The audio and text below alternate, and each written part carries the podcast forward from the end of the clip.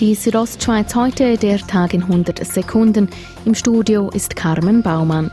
Im Kanton Graubünden sind die Todesfälle im Zusammenhang mit dem Coronavirus über das Wochenende angestiegen. Sechs Menschen starben inzwischen an der Lungenkrankheit Covid-19. Noch letzten Freitag meldete der Kanton ein Todesopfer.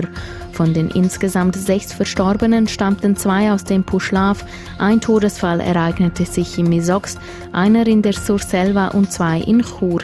Alle Verstorbenen gehörten Risikogruppen an.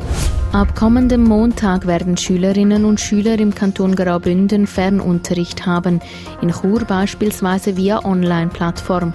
Die Herausforderungen seien groß, sagt der zuständige Churer Stadtrat Patrick De Giacomi. Viele Familien haben gar nicht genügend Geräte für alle Kinder und noch die Erwachsenen, die im Homeoffice arbeiten. Seit letztem Freitag sind Versammlungen ab fünf Personen verboten.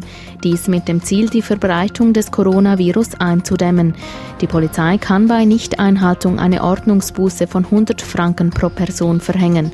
Ueli Kaluri, Polizeikommandant der Stadt Chur, zieht nach dem Wochenende ein erstes Fazit. Da haben sich der Großteil wirklich daran gehalten. Also wir haben nicht müssen weiter intervenieren und ich überzeugt, die Bevölkerung wird das auch in Zukunft sehr gut beachten.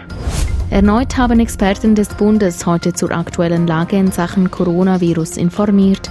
Man habe weiterhin über 6000 Tests pro Tag gemacht, sagte Daniel Koch vom Bundesamt für Gesundheit. Der Bund setzt alles daran, zusammen mit den Labors jetzt äh, überall Testmaterial äh, sich zu beschaffen, wo es überhaupt geht. Experten halten das möglichst breite Testen für eine der wichtigsten Maßnahmen im Kampf gegen die Pandemie.